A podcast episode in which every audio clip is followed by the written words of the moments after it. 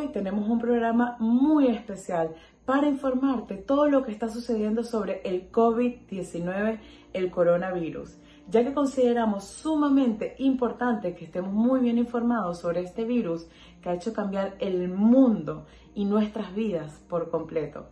Y para eso decidimos contactar a Lucas Sultán, uno de los que podemos considerar héroes hoy en día, ya que ha estado ayudando y salvando la vida de muchos de los contagiados como médico profesional dentro de los hospitales en uno de los países más afectados que es España. Así que bienvenido Lucas y empecemos hablando cómo son o cuáles son las distintas maneras que se propaga este virus, cómo se contagia.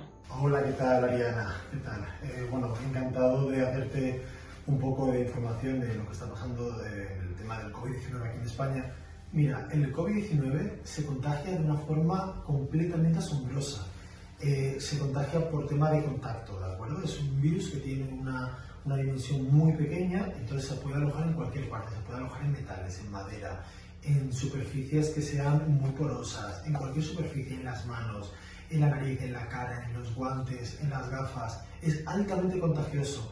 Realmente hay un estudio ahora, aunque la OMS, la Organización Mundial de la Salud, ha declarado que no se mantiene en el ambiente, un estudio recientemente de Estados Unidos, precisamente por la gran eh, contagiosidad que está teniendo este virus, ha demostrado que una persona cuando tose o cuando estornuda puede llegar a mantenerse ese virus en un espacio de ambiental y mm, como flotar ese virus en ese ambiente. Ese es el problema que ahora está viendo y surgiendo en todos los países. Ya no es que te protejas de estar a uno o dos metros de una persona, sino que es que se puede contagiar por el aire. Porque si una persona tose y ese espacio no está ventilado o se queda o no hay mucha ventilación o no corre el aire, ese virus podría estar en contacto con nuestras mucosas, de la boca, de la nariz, de los ojos, de cualquier parte. ¿Y cuáles serían las últimas estadísticas sobre los contagios del COVID-19, las estadísticas de muerte, de contagio, de personas recuperadas a nivel mundial? Las últimas estadísticas muestran que ya hay más de un millón de contagiados mundialmente. El país encabeza la lista Estados Unidos. España ocupa el segundo puesto y luego le sigue Italia y luego Alemania. Y luego ya venía China. China, al parecer, en Wuhan, que fue, bueno, se denomina el coronavirus, el novel coronavirus o COVID-19, se originó en, Wuhan, en el mercado de Wuhan, pero actualmente China tiene una, contagiosidad, un número de contagios de 80.000 eh, personas. Pero Italia, por ejemplo, eh, que se confinaron dos semanas anteriores a nosotros, eh, los contagios están casi a la par que España. La mortalidad realmente más activa que podemos ver es en, España. Porque en Italia, aunque hay un poco más de muertes, pero llevan ya dos semanas de confinamiento. O sea que España tiene que ir todavía a peor. Aún quedan unas estadísticas poco prometedoras en cuanto al número de contagios. ¿Y cuáles son los síntomas que uno puede tener si obtiene uno el COVID-19? Pues mira, los principales síntomas que se tienen en el COVID-19, primeramente sería una disnea. La disnea es la falta de respiración. Segundo, empezaremos también por la fiebre. La fiebre a partir de 37,5, que sería febrícula, y luego sería 38. ¿De acuerdo? Luego sería una tos seca. La tos seca, que del COVID-19 no es una tos mucosa, como podría ser a lo mejor la gripe o un resfriado común. Sería una tos en la cual uno intenta toser, intenta sacar moco, pero realmente no puede sacar moco, porque es una neumonía y lo que le falta es el aire. Es una mala saturación de oxígeno. ¿Es cierto que solamente los mayores de edad son los que tienen probabilidades a morirse o también los jóvenes? No, Ariana, eh, hay una confusión muy grande en el, mundo y es que se piensa que solo la gente eh, mayor de 70 años, eh, gente con patologías previas está muriendo y no, es que está muriendo gente, gente joven, gente sin patologías previas. Hasta una niña hace poco en Francia que tenía 13 años, hay un niño en Bélgica que tenía 13 años y no han dejado ni siquiera poder despedirse de sus familiares. La gente está muriendo. En España alguna situación es crítica, al igual que en Estados Unidos. ¿Por qué es tan importante llevar máscaras y guantes cuando salgamos? La mascarilla, si es una quirúrgica, realmente lo que estaría protegiendo es del contagio que pueda hacer una persona que está contagiada a otras personas, porque haría una, una barrera la cual estaría protegiendo. Sería una mascarilla así, ¿de acuerdo? Esto es una mascarilla quirúrgica. Tiene un filtro realmente, pero este filtro realmente lo que nos... Eh, lo que nos hace su funcionalidad es que cuando nosotros tosemos, ¿de acuerdo? Haría una especie de filtro para captar cualquier expectoración o cualquier micropartícula que nosotros pudiéramos expulsar al exterior. No obstante, tenemos este tipo de mascarillas, que son las mascarillas de pico de pato, se llaman, FP2 o FP3 o N95, 995 en Estados Unidos. Esas mascarillas tienen un filtrado de partículas del 95 o 99% y llevan una válvula de exhalación, la cual podemos exhalar el aire que hayamos tenido. Sería más para protección nuestra que más para proteger a los demás. Pero igualmente, como tiene un filtrado aquí, también protegería de cualquier tos que pudiéramos hacer a otras personas. ¿Y qué es lo primero que debemos hacer si tenemos síntomas del coronavirus?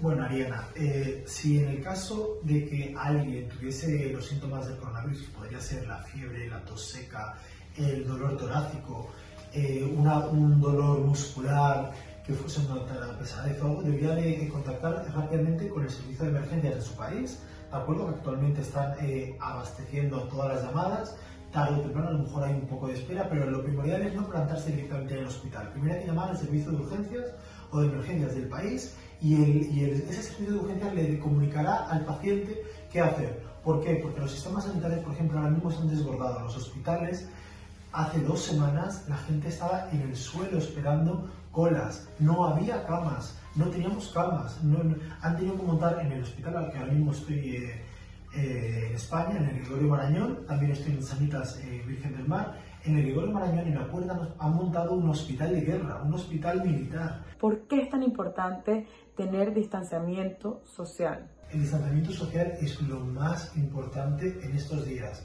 Stay at home, stay safe at home, quédate en casa, yo me quedo en casa. Hay miles de campañas que están eh, siendo mundiales ¿no? para, que, para que se quede la gente en casa. La única forma de parar este virus es que la gente no esté junta. Si la gente no se confina, no se va a parar el virus porque el virus es altamente contagioso y la gente se irá contagiando. La gente tiene que quedarse en sus casas y eso es la única forma de hacer que este virus pare. ¿Y cómo ha sido tu experiencia dentro del hospital y la de tus compañeros?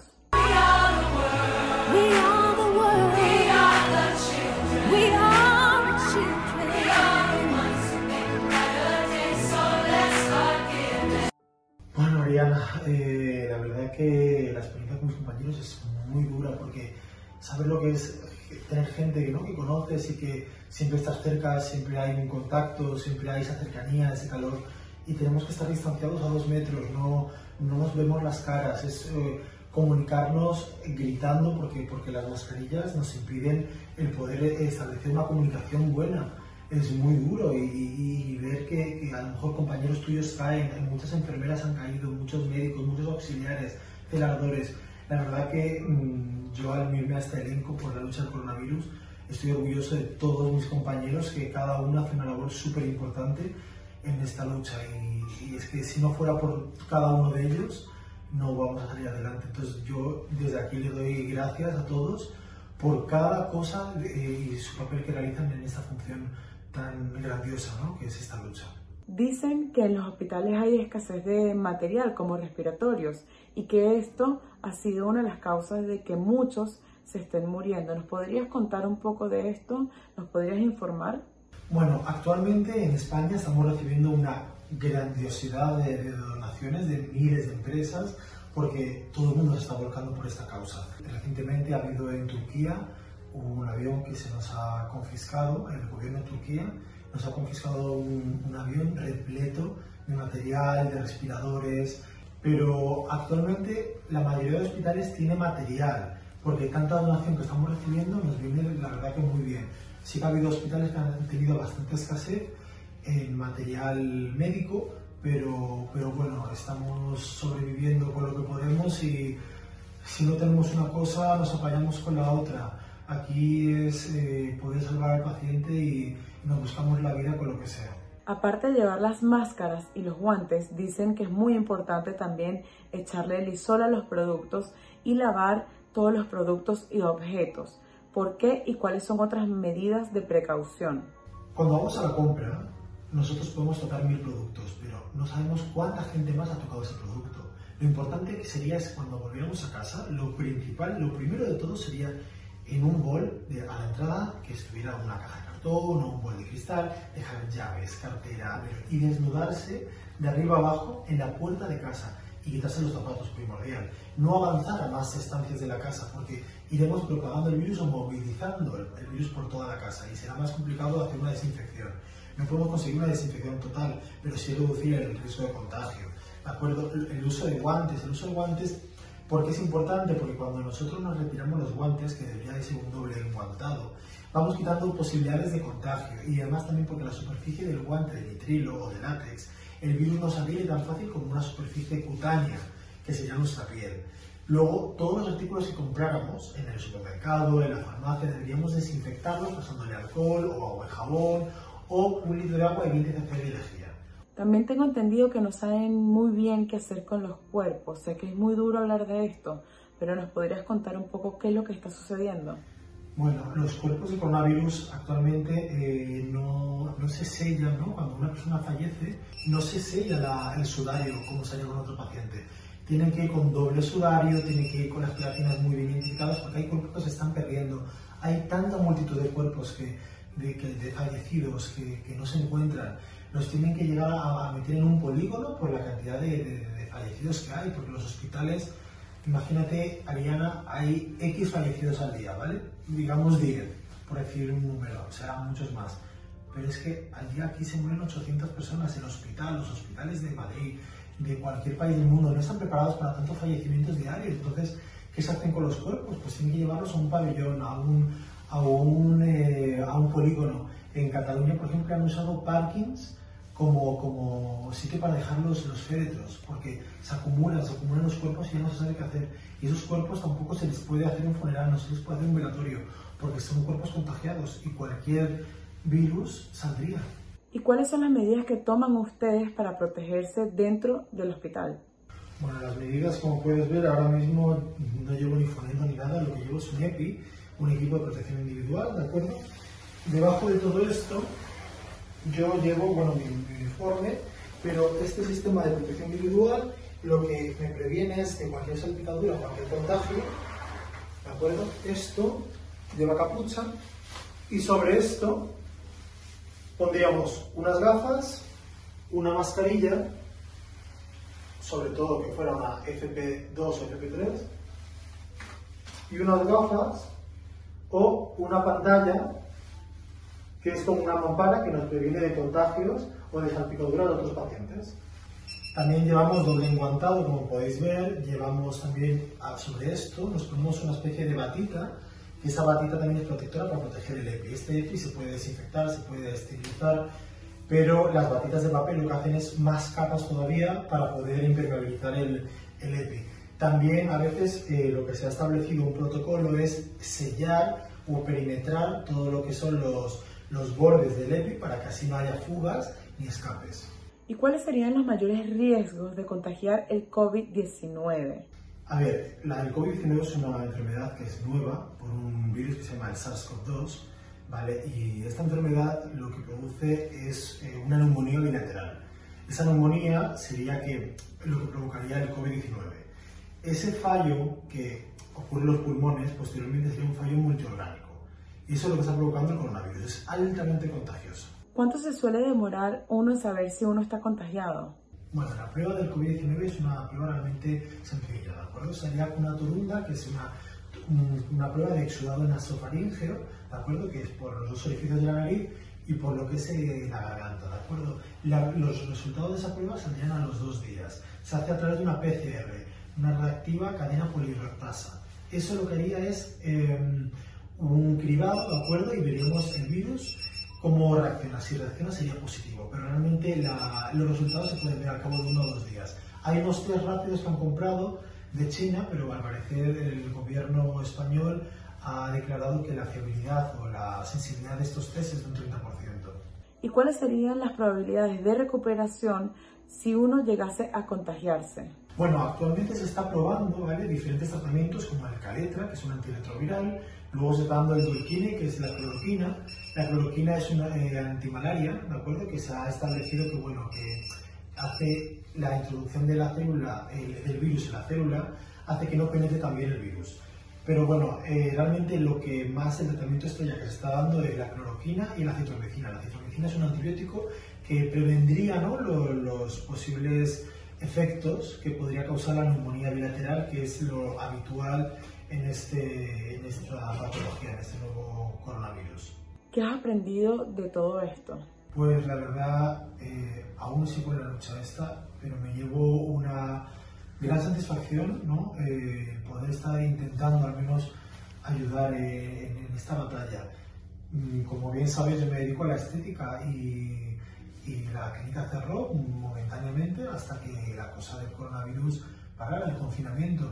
Pero yo me encontraba en casa y decía que pensaba que no era útil, ¿no? Que, que no estaba eh, aportando mi granito de arena o, o mi, mi, mi, conocimiento o por lo que he estudiado, ¿no? Enfermería y también estudié medicina que me sentía inútil estar en casa viendo películas, viendo Netflix, cuando podría estar ayudando a la gente. Entonces, pues bueno, decidí contactar con los hospitales, los hospitales eh, estuvieron encantados de recibirme y bueno, me dio una gran satisfacción y aquí estoy para intentar ayudar a, a la mayor cantidad de personas posibles. ¿Y de qué manera podemos ayudar todos en esto? La única ayuda que podemos hacer entre todos es quedándonos en casa y saliendo lo menos posible. Si hacemos todo lo correcto y nos quedamos en casa, los contagios frenarán. Cuando vayamos a los supermercados, intentar no, no tocar las cosas con las manos y protegernos bien. Y cuando lleguemos a casa, protegernos limpiando todo y lavando todo. Así eh, frenaremos el contagio y también frenaremos el contagio interno dentro de nuestras casas, porque a lo mejor va la madre o el padre o el hijo a la compra, pero si trae al virus a la casa, se contagia toda la casa se contagia un automóvil, dos personas que vayan en un automóvil se van a contagiar. Gente que vaya en un autobús y estén cerca se van a contagiar por, por los, eh, las barras, los, barrotes que hay en el, en el, autobús.